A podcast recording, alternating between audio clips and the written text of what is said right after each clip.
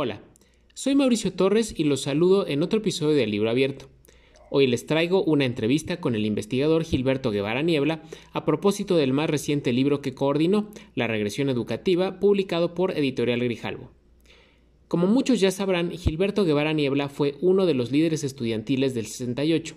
Es profesor, fue parte del Instituto Nacional para la Evaluación de la Educación, un organismo ya desaparecido, y también fue subsecretario de Educación Básica en los primeros años de este sexenio. En la entrevista, lo primero que le pregunté fue por qué se sintió desencantado con la política educativa del gobierno de Andrés Manuel López Obrador, al grado de que optó por salir de la CEP. Escuchemos.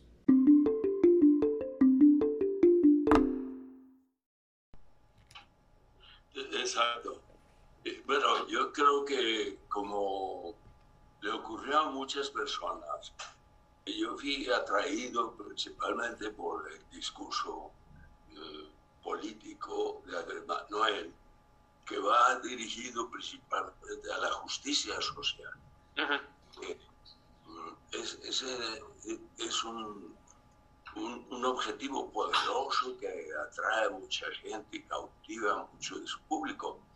Eh, cuando yo acepté trabajar en la educación pública, yo pensaba que se iba a trabajar en esa dirección.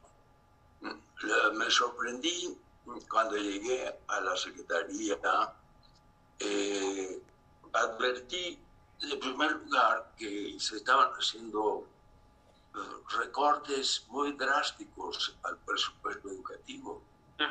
Eh, y,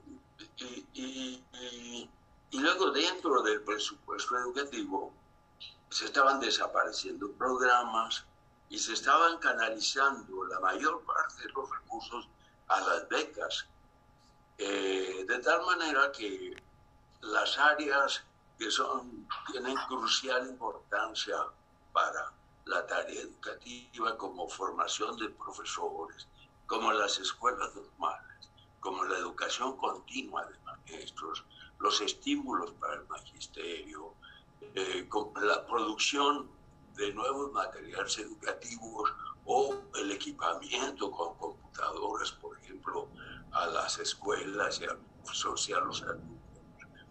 En vez de orientarse hacia allá, el presupuesto se estaba yendo a becas, becas. Entonces, pero no era suficiente el presupuesto.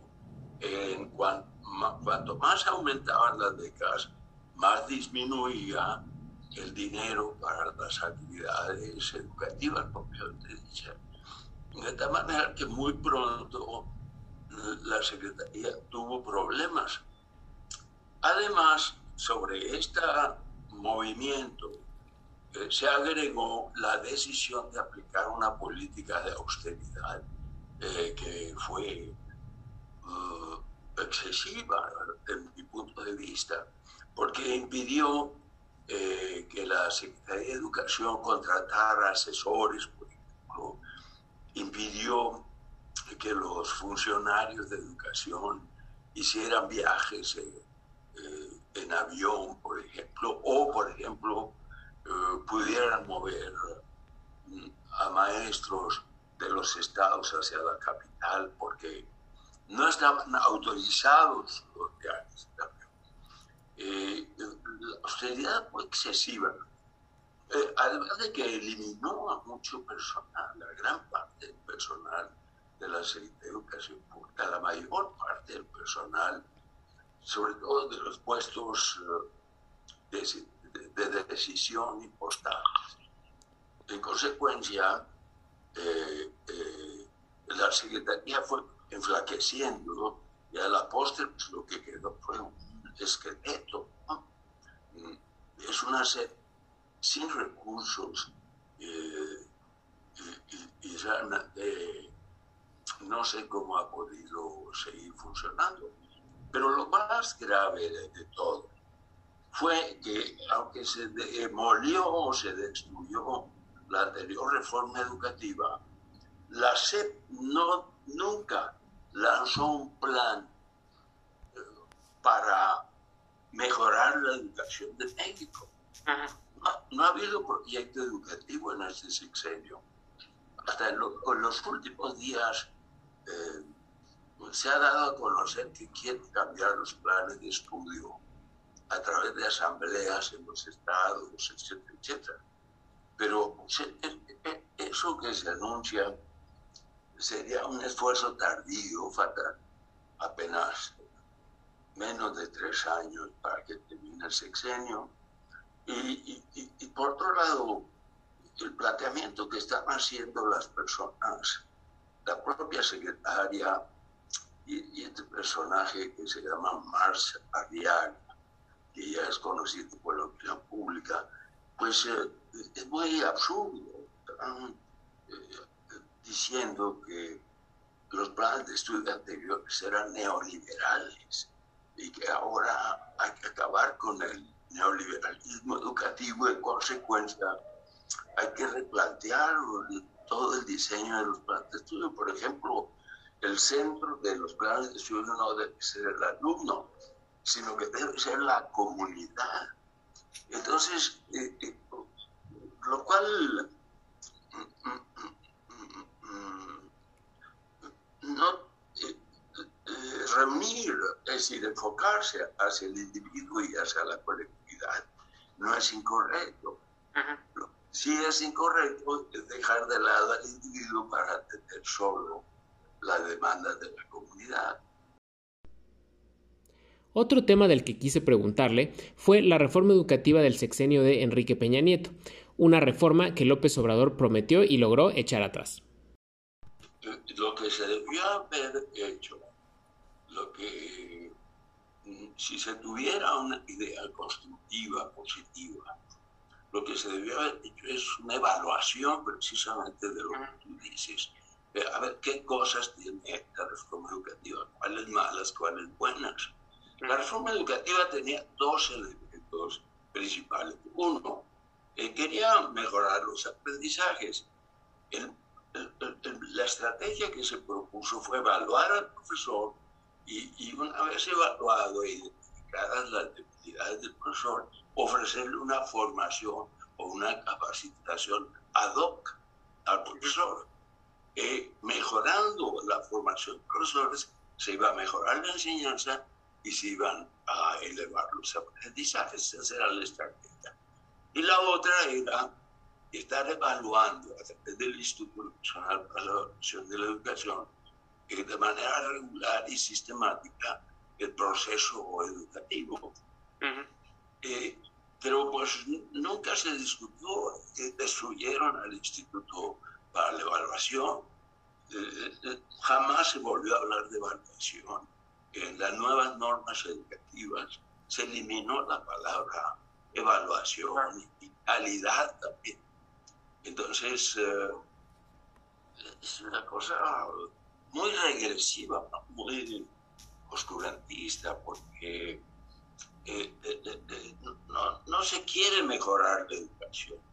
Eh, entonces lo que se está produciendo es eh, un daño gravísimo que se manifiesta eh, pues en el abandono educativo, es decir, no hay dinero, eh, se cierran programas, muchos programas, entre otros el programa de escuelas de tiempo completo, el, presupuesto ha disminuido, sí, con Peña el presupuesto era del 6.4% del PIB, ahora es del 6 0,0%. O sea, una disminución, pero no olvidar que la mayor parte del dinero operativo, digamos, se va a becas.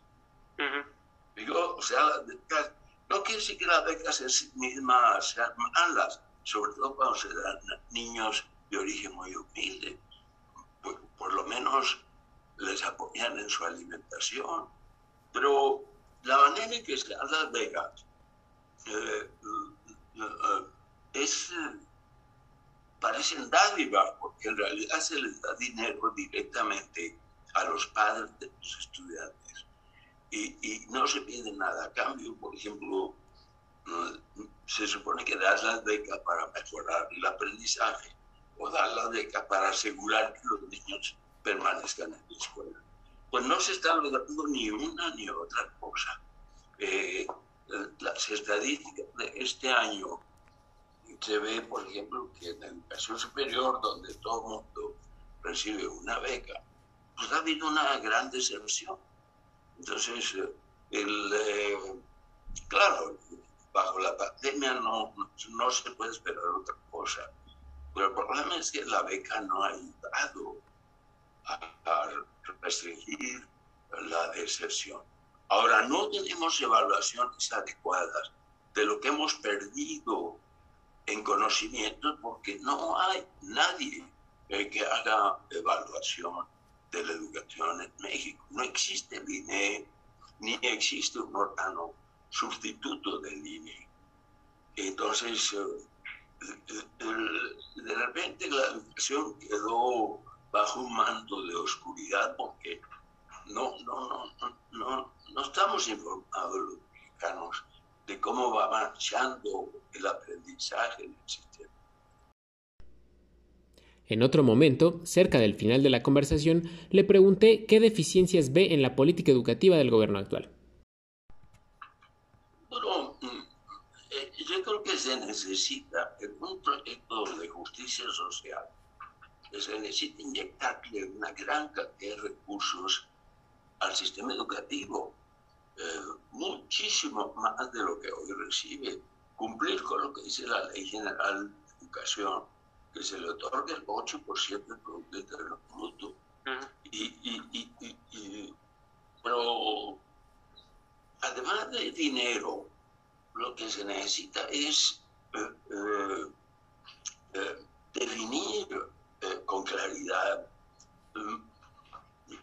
queremos, cómo combatir los vicios de nuestra cultura, cómo mejorar la ética de los individuos, la moral de los individuos y, la moral colectiva, por lo tanto, eh, cómo formar individuos íntegros, autónomos, eh, con dignidad humana, este, y al mismo tiempo que tengan competencia para incorporarse al mercado de trabajo, al sector productivo. Lo que necesitamos es eh, incorporar una dimensión cognitivo-instrumental para el trabajo práctico e incorporar la dimensión moral, ética en la educación nacional. Entonces, para eso necesitaríamos tener muy claro eh, eh, el perfil de los mexicanos del futuro y si, por otro lado, la educación debe dar respuesta al problema de la desigualdad, por. ¿Y cómo puede dar respuesta a la desigualdad? Bueno, con políticas equitativas. ¿Qué quiere decir eso? No quiere decir iguales para todos. Eso no es equidad. Quiere decir, hay que darle más a los que menos tienen y mantener la calidad de todo el sistema. Lo que tenemos es levantar la parte podrida del sistema, la parte más débil, que es la educación indígena, la educación comunitaria, rural, que es la educación de las periferias urbanas, que es la educación de las personas discapacitadas, de los hijos de los trabajadores migrantes. Esa educación que hoy está abandonada desde el punto de vista financiero y pedagógico, pero levantar la parte más baja, la más pobre del sistema, eh, para lograr un cierto equilibrio entre lo pobre y, lo fuerte que tiene el sistema. eso es equidad. Y, y enseguida eh, se necesita una política educativa para hacer frente al gran desafío que es la revolución tecnológica. Es decir, si no estamos preparando en habilidades digitales eh, a nuestros muchachos, eh, los estamos eh, condenando al desempleo o al mal uso de las, de las tecnologías digitales como está ocurriendo en la actualidad y como se percibe en, en ciertas redes. Entonces, en fin, la educación tiene que necesita una política educativa para fortalecer al sistema educativo, fortalecer a los maestros. Por ejemplo, los salarios de los maestros históricamente han sido castigados. Entonces, el, maestro es un profesional de segunda desde el punto de vista de su salario, es un subprofesional. Entonces, no podemos esperar buena educación mientras sigamos considerando así a los maestros. Hay que elevar su salario eso va a contribuir a su revaloración profesional. En fin, con todo esto eh, exige una elaboración de una definición de qué país queremos construir, a través de qué educación.